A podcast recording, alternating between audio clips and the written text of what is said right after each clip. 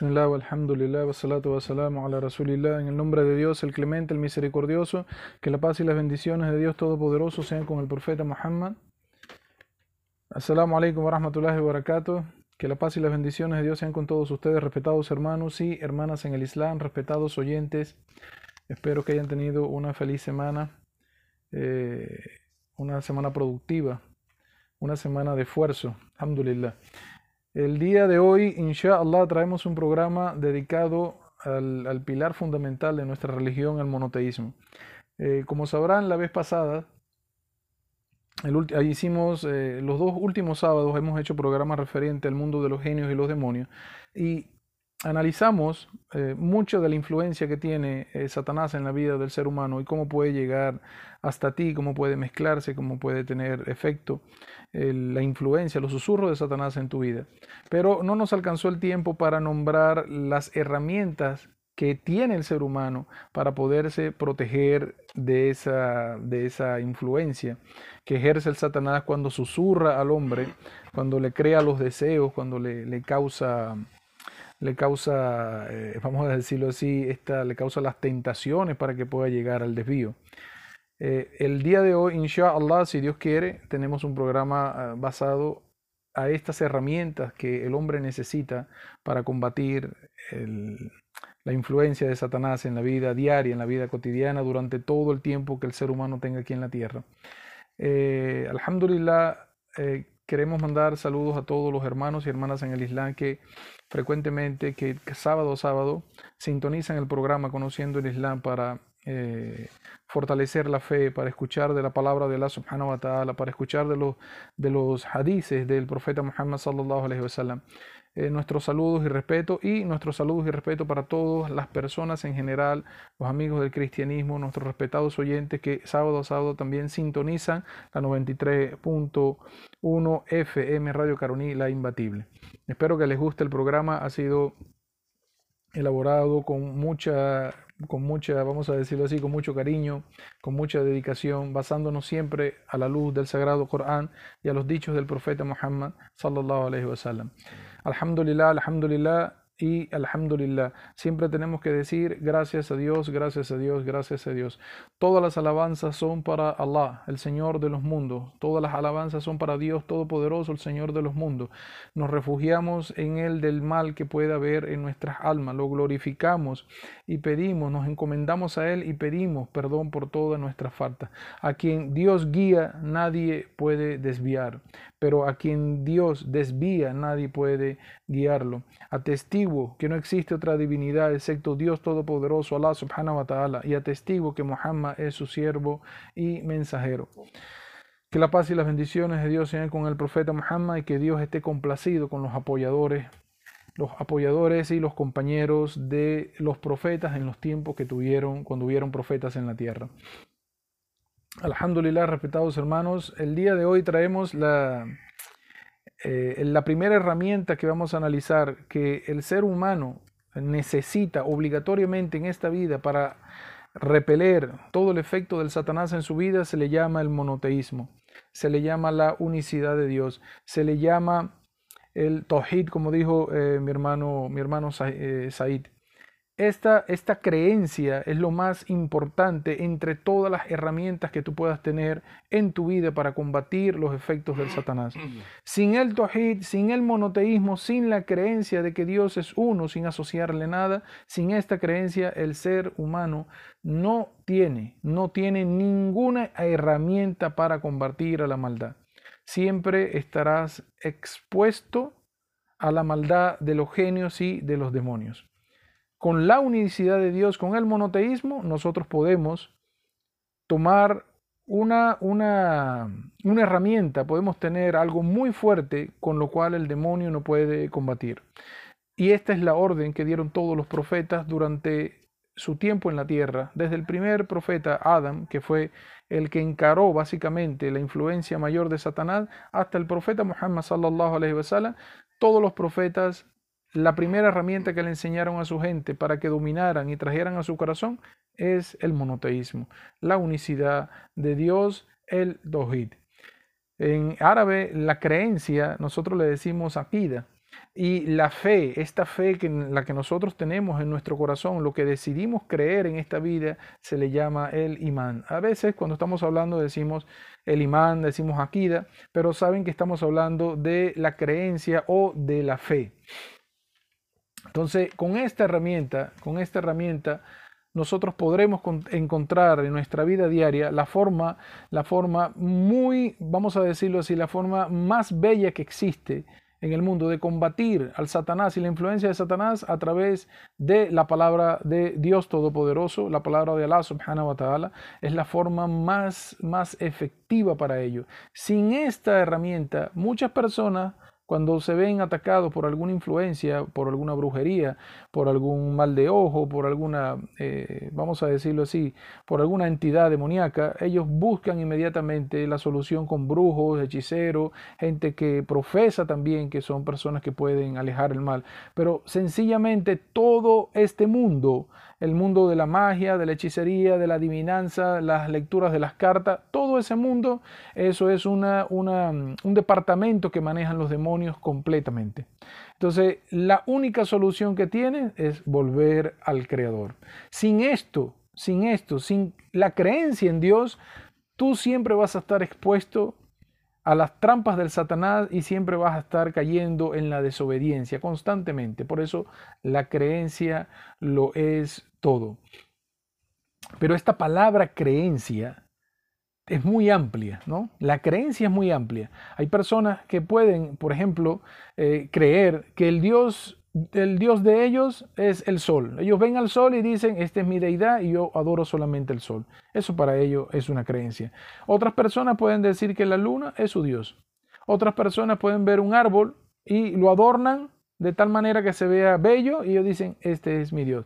Unas personas pueden ver animales y pueden decir, este es mi Dios, yo creo que ese es mi Dios. Incluso pueden tomar al mismo hombre como una deidad. Pueden decir, ese hombre es mi Dios y yo creo eso. Por eso la palabra creencia es una, una palabra muy, muy amplia y hay que saber diferenciar entre las falsas creencias y la creencia correcta en Dios Todopoderoso. Las falsas creencias, todas estas personas que dedican su adoración a estatuas, a ídolos, a animales, a cualquier cosa que no sea Dios Todopoderoso, nosotros le conocemos en el, en el Islam como Ilah. Ilah viene a ser falsos dioses. Esos son los falsos dioses. Y para nosotros, la creencia que trajeron todos los profetas al mundo es la creencia en Allah. Esa es toda la, adoración, toda mi fe, toda mi convicción está depositada en la creencia de este Dios, el único Dios que existe, el que creó los cielos y la tierra. Y no existe, no existe nada ni nadie más poderoso que Él. Entonces, en este momento, en este momento cuando diferenciamos lo que son las falsas creencias y traemos a nuestro corazón la correcta creencia, entonces ya nosotros tenemos en nuestro corazón la manera como repeler los efectos del Satanás. Vamos a, leer para ustedes cómo estas falsas creencias abren las puertas de, vamos a decirlo así, abren las puertas de los demonios para que los demonios puedan hacer efecto en tu vida. Toda persona que tenga una falsa creencia en Dios o que esté adorando o que esté en el paganismo es, es propenso de que esta puerta se abra para que los demonios lleguen a él. Vamos a leer desde el Sagrado Corán lo que dice Dios, glorificado y altísimo sea, en una interpretación al español de lo que puede ser eh, desde el árabe al español, capítulo 43 del Sagrado Corán, versículo 36. Dice lo siguiente, Bismillahirrahmanirrahim. Y al que está ciego, y el que está ciego para el recuerdo del misericordioso, le asignamos un demonio que se convierte en su compañero inseparable. Vuelvo y repito, y al que está ciego para el recuerdo del misericordioso, le asignamos un demonio que se convierte en su compañero inseparable en el versículo 37 del mismo capítulo 43, capítulo 43, versículo 37, dice, y esto le apartan del camino mientras ellos se creen guiados.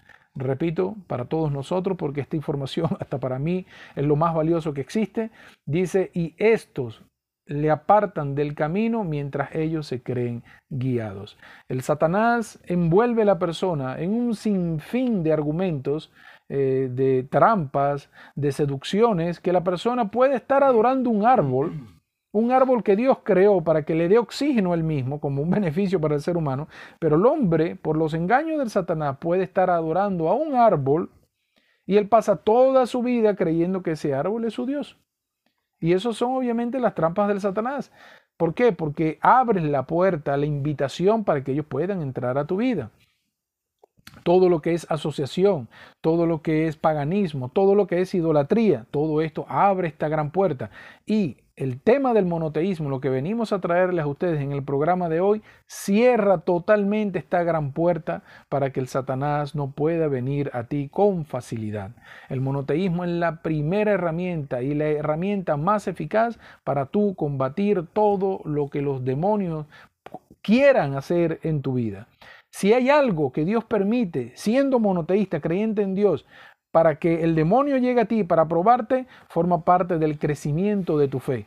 Cuando te llegan las pruebas, tú te vuelvas al Creador y tu fe va creciendo poco y poco más hasta que llega un momento que ya los demonios no pueden enfrentarte porque la sinceridad que hay en tu corazón es que Dios es el único con el poder de hacer todas las cosas y Él es el que me protege. Entonces, cuando Allah subhanahu wa ta'ala dice en el Sagrado Corán, y al que está ciego para el recuerdo del misericordioso. Esta, esta expresión que dice para los que están ciegos del recuerdo del misericordioso son aquellas personas que no están creyendo correctamente en Dios, una persona que su recuerdo ha acabado en su vida. Y el recuerdo de Dios más grande explicó el profeta Muhammad, que la paz y las bendiciones de Dios sean con él, en una narración de Jabir, dijo, que el recuerdo más grande que existe en la tierra es la ilaha illallah. ¿Qué significa la ilaha illallah? Lo hemos explicado anteriormente en el programa. No existe otra divinidad excepto Allah, Dios Todopoderoso. Entonces la persona que se aleja del recuerdo, lo que están ausentes del recuerdo, es que en su corazón la ilaha illallah no se encuentra. Es decir, Dios en su corazón ha desaparecido. En ese momento es que eres más vulnerable hacia el demonio. Entonces esta frase, la ilaha illallah, no existe otra divinidad excepto Allah es el pilar fundamental de nuestra creencia, el monoteísmo. Entonces, esta creencia, esta creencia que nosotros, eh, esta creencia en Dios que nosotros tenemos que arraigar en nuestro corazón porque es, es una obligación del ser humano que nosotros tenemos que traer la correcta creencia a nuestro corazón, eso forma, forma parte del todo del ser humano. Con Dios tú eres absolutamente todo. Puedes todo, puedes hacer todo. Tú eres invencible. Ahora, cuando eres una persona que tienes una creencia distinta a esta, tú puedes ser manipulable. El hombre puede ser manipulable para los demonios y puede estar haciendo maldad en la tierra y él piensa que eso es algo normal. Ahora, Allah subhanahu wa ta'ala no garantizó nunca que va a proteger nunca garantizó que va a proteger a sus siervos, a todos los siervos de esta influencia de Satanás. Él garantizó la protección de los siervos piadosos, los siervos que creen en Él, los que están constantes en el recuerdo. Él garantizó esa protección que esos son los siervos piadosos, los que van a poder contrarrestar el efecto del Satanás, la influencia que va a tener, son esos, esos siervos piadosos. Vamos a leer desde el Sagrado Corán lo que Allah subhanahu wa ta'ala advierte a las personas de aquellos que quieren renegar de la religión, aquellos que quieren renegar de la fe. En el capítulo 4 del Sagrado Corán, versículo 115, dice Dios en el Sagrado, repito, capítulo 4 del Sagrado Corán, versículo 115, dice Dios en el Sagrado Corán, Bismillahirrahmanirrahim, una interpretación al castellano, y quien se oponga al mensajero después de haberle sido aclarada la guía y siga otro camino que el de los creyentes, le dejaremos con lo que ha elegido y lo arrojaremos al infierno. Repito para ustedes, desde una interpretación a nuestro idioma el castellano de lo que dice en el árabe original, en el árabe que, está en el Sagrado Corán, capítulo 4 del Sagrado Corán, versículo 115.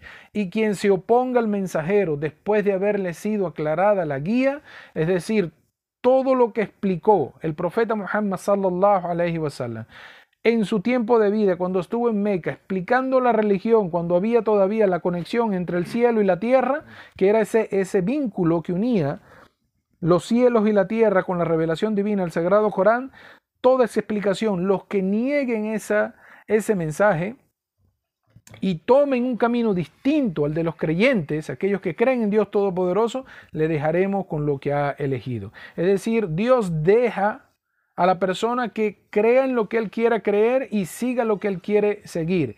Pero dice al final del versículo, y lo arrojaremos al infierno. Es decir, Allah subhanahu wa ta'ala, si tú eliges, escoge el politeísmo, escoge el paganismo, escoge la idolatría, Él te deja parte con lo que has escogido y te deja vivir tu vida con toda la amargura que pueda tener. Esa es tu decisión. Y al final de los tiempos entrarás al infierno por tu creencia y por tu decisión. Recuerden que el Islam es una religión que no se le, se le eh, no se le aplica a nadie, no se le obliga a nadie que acepte. Todas las naciones que vinieron, donde llegaron profetas, ningún profeta obligaba a nadie que aceptara la religión. Cada persona es responsable de su fe y cada persona es responsable de seguir la creencia que estaba siendo descendida en ese momento. Nadie se le obligaba ni se le imponía una religión para que él la siguiera. ¿Por qué? Porque eso forma parte del libre albedrío y cada persona es libre de escoger qué es lo que quiere qué es lo que quiere creer en esta vida y, a quién, y en quién deposita su fe. Al final del versículo dice Allah subhanahu wa ta'ala en el mismo capítulo, qué mal fin. Las personas que escogen este camino, ellos tienen ciertamente el peor, el peor de los finales y el peor hospedaje, la última morada será de lo peor. Ahora, en el capítulo 17 del Sagrado Corán, versículo 65, este capítulo denominado el viaje nocturno, capítulo 17 del Sagrado Corán, versículo 65, perdón. Dice Dios en el Sagrado Corán, Rahim, es cierto que sobre mis siervos creyentes no tienes ningún poder y tu Señor basta como guardián. Vuelvo y repito, capítulo 17 del Sagrado Corán, versículo 65, es cierto que sobre mis siervos creyentes no tienes ningún poder y tu Señor basta como guardián. Allah subhanahu wa ta'ala le está diciendo esto en el momento que maldijo a Iblis y lo transformó en Satanás, le dijo, tú no tienes ninguna influencia sobre mis siervos creyentes. Le dijo, y yo basto como guardián. Es decir, las personas que creen en Dios, Satanás no tiene influencia sobre ellos. Ahora, el, Allah subhanahu wa ta'ala utiliza uno de sus atributos en este versículo que se llama al-wakil. Al-wakil se puede traducir, se puede interpretar como el guardián. Porque ciertamente en Dios Todopoderoso es en quien tú ciertamente puedes depositar, puedes depositar toda tu confianza, toda tu fe y ciertamente Él es el único que te puede garantizar a ti tu protección, tanto tu protección física como espiritual, la tuya y la de tu familia. Entonces, esta palabra al guaquil, cuando Dios está diciéndole, y tu Señor basta como guardián, esa palabra, ese atributo de Dios significa de que Dios es el único cuando el siervo piadoso o el creyente está siendo atacado por Satanás y él pide refugio en Dios Todopoderoso del Satanás lapidado, en ese momento Allah subhanahu wa ta'ala pone la protección sobre ti y te aleja de cualquier trampa del Satanás. Por eso la fe de todo musulmán sobre el planeta Tierra y en cada época cuando hubieron profetas anteriores al profeta Muhammad, nosotros depositamos nuestra fe en Dios Todopoderoso. La gente del profeta Jesús en su tiempo depositó su fe en Dios Todopoderoso. El profeta Juan en su tiempo, la nación que él tenía, los hijos de Israel, depositaron su fe enseñada por el profeta en Dios Todopoderoso. El profeta Zacarías, el profeta Salomón, el profeta David, así hasta el profeta Adán, todos depositaron su confianza y depositaron su integridad para la protección de quién? Que Dios es el único que me puede proteger de el Satanás lapidado. Ahora, respetados hermanos y hermanas en el Islam, esta, vamos a, ahora a pasar. Esta creencia nosotros necesitamos obligatoriamente traer, traer a, nuestro, a nuestro corazón la creencia correcta en Dios Todopoderoso. Eh, imagínense, imagínense ustedes que sobre, que sobre el planeta Tierra, el ser humano no tiene ninguna, esto es un ejemplo que vamos a poner para todos nosotros, incluyéndome. Imagínense que en la Tierra no exista ningún libro sagrado este, en la actualidad, que no existan revelaciones, que no exista una guía, un ejemplo. ¿Cómo el ser humano, para que entiendan la naturaleza humana, la, naturaleza innata del ser humano, o sea, la creencia con la que él viene a este mundo, sin necesidad de que eh, se vaya a una iglesia, se vaya a una mezquita, se vaya a una sinagoga, hablando de las tres religiones monoteístas más grandes del mundo. Imagínense ustedes que una persona llega al mundo y no hay ninguna guía, no hay ningún libro que seguir. Esta persona, ¿cómo puede llegar a la adoración del Dios verdadero? Dios en la creación del ser humano ha puesto en el ser humano su condición innata de que Él solamente lo adore a Él. ¿Cómo vamos a comprobar esto? Y estas son preguntas que vamos a hacer para todos. Si yo les dijera a ustedes o me dijera a mí mismo, o le preguntara a las personas que estamos aquí en la cabina, ¿quién creó los cielos y la tierra? Sin lugar a duda, todo el mundo va a responder, Dios Todopoderoso. ¿Cómo? ¿Qué pruebas tienes tú? ¿Qué pruebas tienes tú de que Dios creó todo? ¿Tú lo viste construyéndolo? ¿Tú fuiste testigo de esa creación? No. Pero la persona te responde con toda certeza en su corazón, Dios es el que creó todo esto porque esa es la condición innata de la persona al momento de nacer. Así como una hormiga pequeñita, cuando viene, eh, cuando sale del huevo y sale directamente a obedecer lo que dice la reina de esa, de esa, de esa colmena, ella sale directamente a obedecer eso, eso es porque Dios creó a la hormiga con esa estructura genética de que ella tiene que hacer lo que dice la reina. Eso es, eso es innato en la hormiga. Igual para la abeja y cualquier animal sobre la faz de la tierra tiene innatamente ya su estilo de vida, tiene su forma de andar en la vida.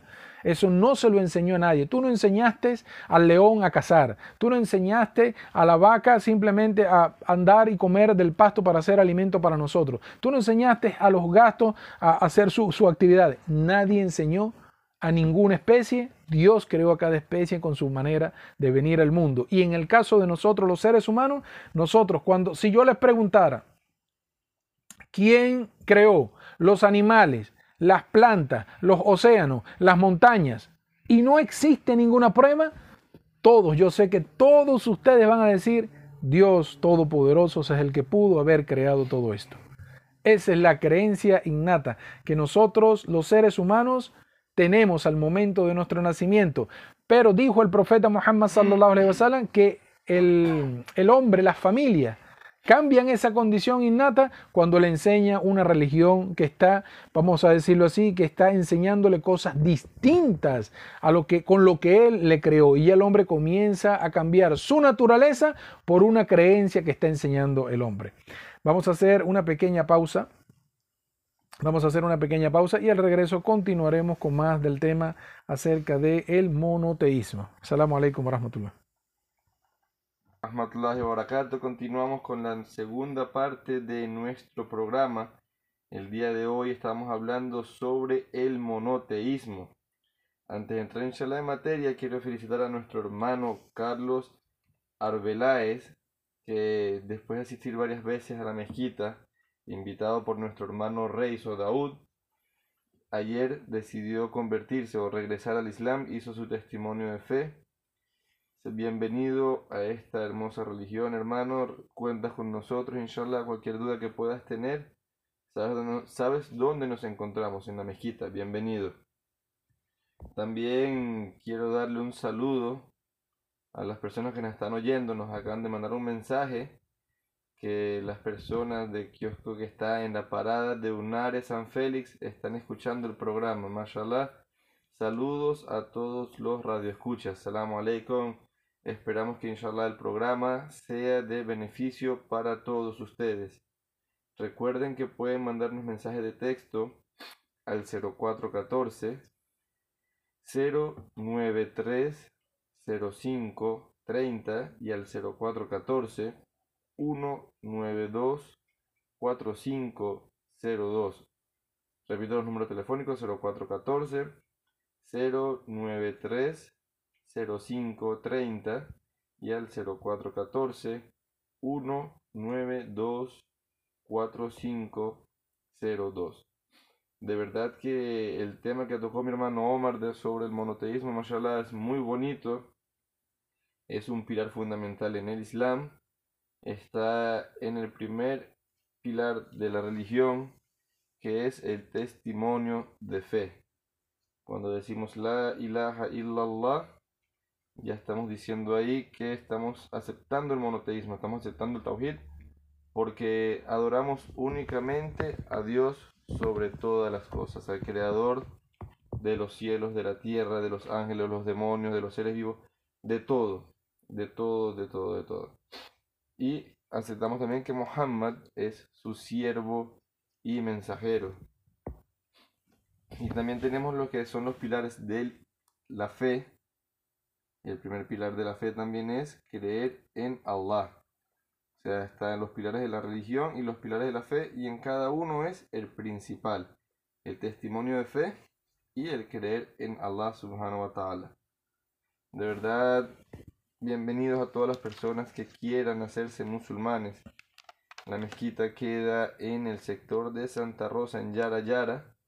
Allí va a estar mi hermano Omar, inshallah, para todas las personas que quieran entrar al Islam, a esta hermosa religión.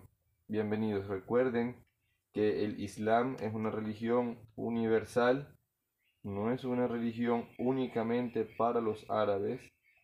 Como dicen, ¿no? Que los árabes son los únicos. No, no todos los musulmanes son árabes y no todos los árabes son musulmanes.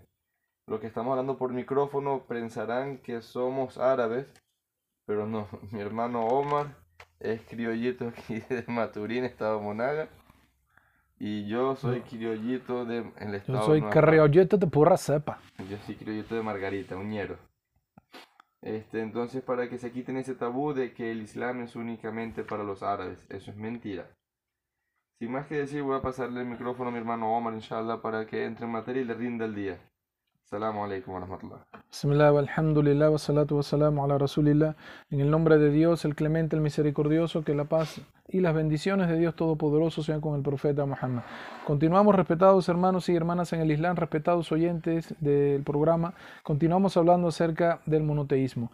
Este monoteísmo, esta creencia en Dios Todopoderoso, eh, para que sea válida, para que sea eficiente contra las trampas del Satanás, contra esta, puerta inmensa que se te puede abrir cuando tienes una falsa creencia.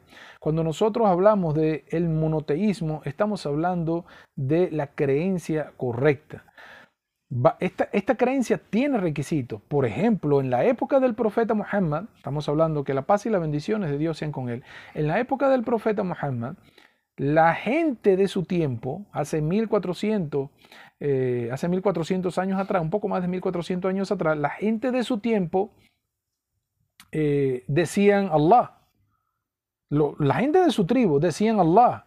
Y de su boca estaba diciendo, y juraban por Allah, decían por Dios, te juro por Dios tal cosa. Y decían gracias a Dios. Hablaban, tenían la palabra Allah en su boca. Pero cuando los veías en sus acciones, se estaban inclinando y postrando ante las estatuas.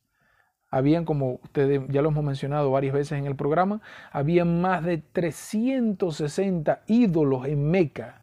Aquella persona que tiene, eh, que puede tener acceso a su televisión o puede tener eh, internet, puede ver en Meca, cuando ve esa hermosa casa de Dios que han construido, obviamente, que han invertido mucho dinero en eso, y ven que la gente solamente está adorando a Dios en esa casa. En la, en la antigüedad, cuando el Islam comenzó a crecer, cuando el Islam comenzó a propagarse, no era así, señores. Existían más de 360 ídolos en Meca. Entonces la gente de ese momento decía Allah, decía Allah, pero salía de sus bocas Allah, decía Dios, Dios, Dios. Pero cuando los veías, estaban arrodillándose, estaban postrándose, estaban pidiéndole a las estatuas, pidiéndole a los ídolos. Obviamente, ¿cómo se considera esta creencia? Es lamentablemente la realidad que es una creencia incorrecta, porque eso está totalmente prohibido. Entonces, debemos, el primer requisito que tiene el, el monoteísmo, el testimonio de que solamente existe un solo Dios, es eliminar la asociación en el corazón de todo ese paganismo y afirmar la unicidad, el monoteísmo, la creencia en un solo Dios. Vamos a leer para ustedes desde el Sagrado Corán. Entonces, en conseguimos que el primer requisito que tiene una persona, el trabajo que tiene una persona es sacar de su corazón el paganismo y traer el concepto de Dios a su corazón. Limpiar todo su corazón de ese paganismo y traer la unicidad de Dios. Vamos a leer desde el Sagrado Corán, capítulo 4 del Sagrado Corán, versículo 48. Repito, capítulo 4 del Sagrado Corán, versículo 48, a una interpretación de lo que puede ser el español. Bismillahirrahmanirrahim.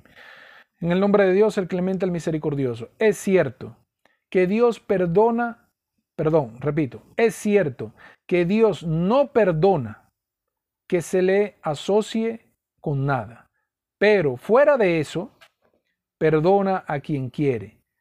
Y, y quien atribuya asociados a Allah, a Dios Todopoderoso, habrá forjado una falsedad, incurriendo en un enorme delito. Vuelvo a repetir para ustedes desde el Sagrado Corán, capítulo 4 del Sagrado Corán, versículo 48, capítulo conocido como el capítulo de las mujeres, capítulo 4 del Sagrado Corán, conocido como las mujeres, versículo 48. Es cierto que Dios no perdona que se le asocie con nada, pero fuera de eso, perdona a quien quiere. Y quien atribuye asociados a Allah habrá forjado una falsedad incurriendo en un enorme delito. Entonces, entendemos, respetados hermanos y hermanas en el Islam, respetados oyentes, que la asociación el que tú asocies algo con Dios, eso no tiene perdón en la balanza. Y cuando dice Dios que Él perdona, que fuera de eso, Él perdona a quien Él quiere, dijo el profeta Muhammad sallallahu alaihi wasallam explicando este punto, explicando esta parte, que fuera de la asociación, Dios perdona a quien Él quiere, dice un hadiz eh, narrado por su compañero, la persona que lo escuchó decir esto, Abu Dar, dice, eh, dijo Allah, estas son palabras del profeta Muhammad explicando, explicando este, esta haya, este versículo del Sagrado Corán. Dijo Allah, oh siervo mío, mientras que me adores y me ruegues, te perdonaré sin importar los errores que hayas cometido. Vuelvo y repito, oh siervo mío, estas son palabras que Dios está diciendo, oh siervo mío, mientras que me adores y me ruegues, te perdonaré sin importar los errores que hayas cometido.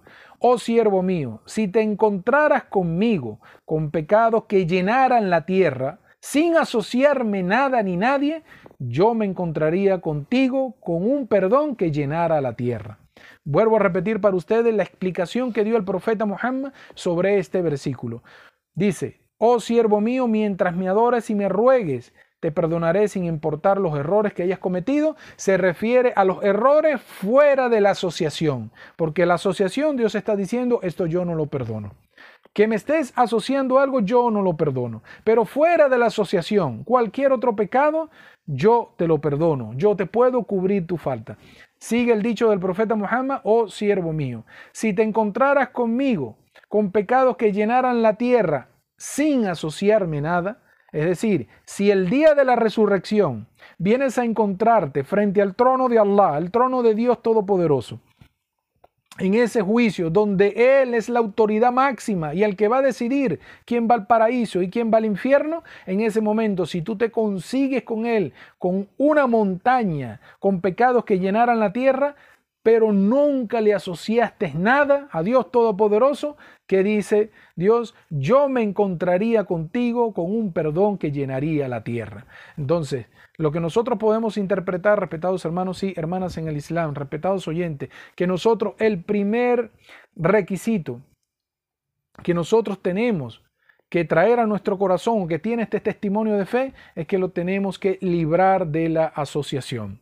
Cuando yo digo atestiguo que no existe otro Dios sino Allah y que Muhammad es su siervo y mensajero, yo estoy sustituyendo en mi corazón, librando mi corazón de todo el falso paganismo que ha caído en mi corazón y de todas las acciones que yo, por conocimiento de ese falso paganismo, yo estaba ejecutando por ignorancia.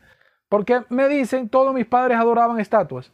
Entonces yo, como estoy siguiendo el ejemplo de mi padre, de mi madre, de su abuelo y de mi abuelo y del otro abuelo, yo sigo la adoración de estatuas, pero yo no estoy siendo consciente de lo que estoy haciendo. Cuando yo afirmo en mi corazón a Dios, atestigo que no existe otra divinidad excepto Dios y que Mohammed es su siervo y mensajero, en ese momento yo estoy librando mi corazón de todo ese paganismo, porque estoy reconociendo que el único que escucha mi súplica cuando yo estoy necesitado es Dios Todopoderoso. Cuando yo tengo alguna necesidad que me urge, ¿quién es el que la conoce? Dios Todopoderoso. Cuando yo le ruego algo al Creador, ¿quién es el que conoce eso? tú te puedes estar muriendo de una necesidad y tienes mil personas a tu alrededor y nadie conoce tu necesidad, sino solamente Dios Todopoderoso. Es aquel que te libra de las dificultades en las que tú estás y te provee desde donde tú menos lo esperas. La provisión de Dios para el creyente es de donde Él menos lo espera. Ese es el Dios que nosotros creemos, ese es Allah subhanahu wa ta'ala. Él no tiene iguales y para, para traer el segundo requisito que necesitamos en este testimonio de fe, cuando decimos que Dios es uno, que solamente yo creo en Dios, tenemos que traer otro, otro requisito a este, a este testimonio, a estas palabras que están saliendo de mi boca. Se le conoce como decirlo con sinceridad. El testimonio de fe tiene que ser dicho con sinceridad.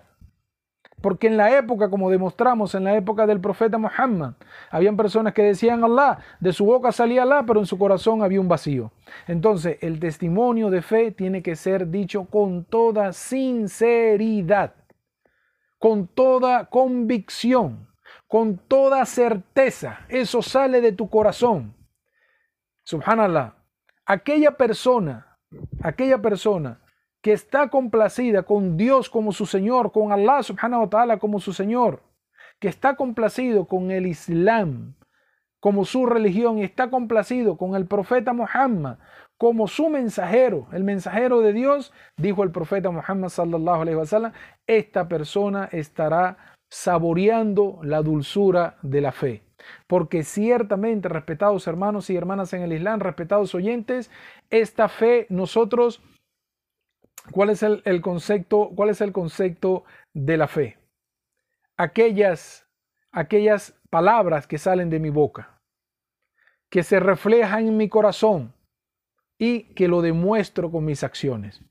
La fe es simplemente que de mi boca van a salir muchas palabras, pero están arraigadas en mi corazón.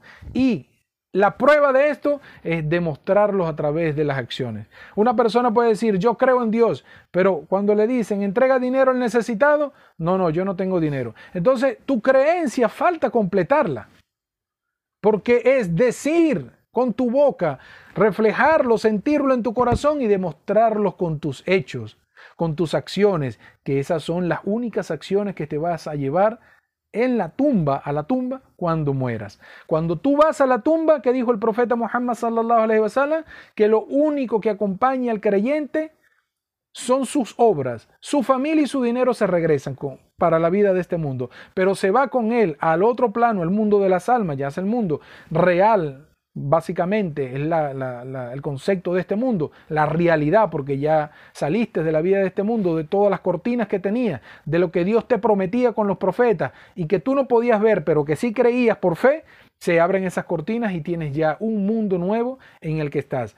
En ese momento, la persona sabrá el beneficio de haber traído la creencia correcta a su corazón. Vamos a hacer la primera pausa de la primera hora del programa. Inshallah, nos vemos en poquitos minutos para continuar hablando. Vamos a comenzar a hablar ahora de los ejemplos los ejemplos que nosotros debemos seguir de personas con una fe inquebrantable. Estos son ejemplos que están en el sagrado, obviamente, en el sagrado Corán y en los dichos del profeta Muhammad de las personas, aquellos hombres que estuvieron en la tierra que demostraron una fe inquebrantable y que nosotros debemos copiar su ejemplo. Assalamu alaikum wa wa barakatuh.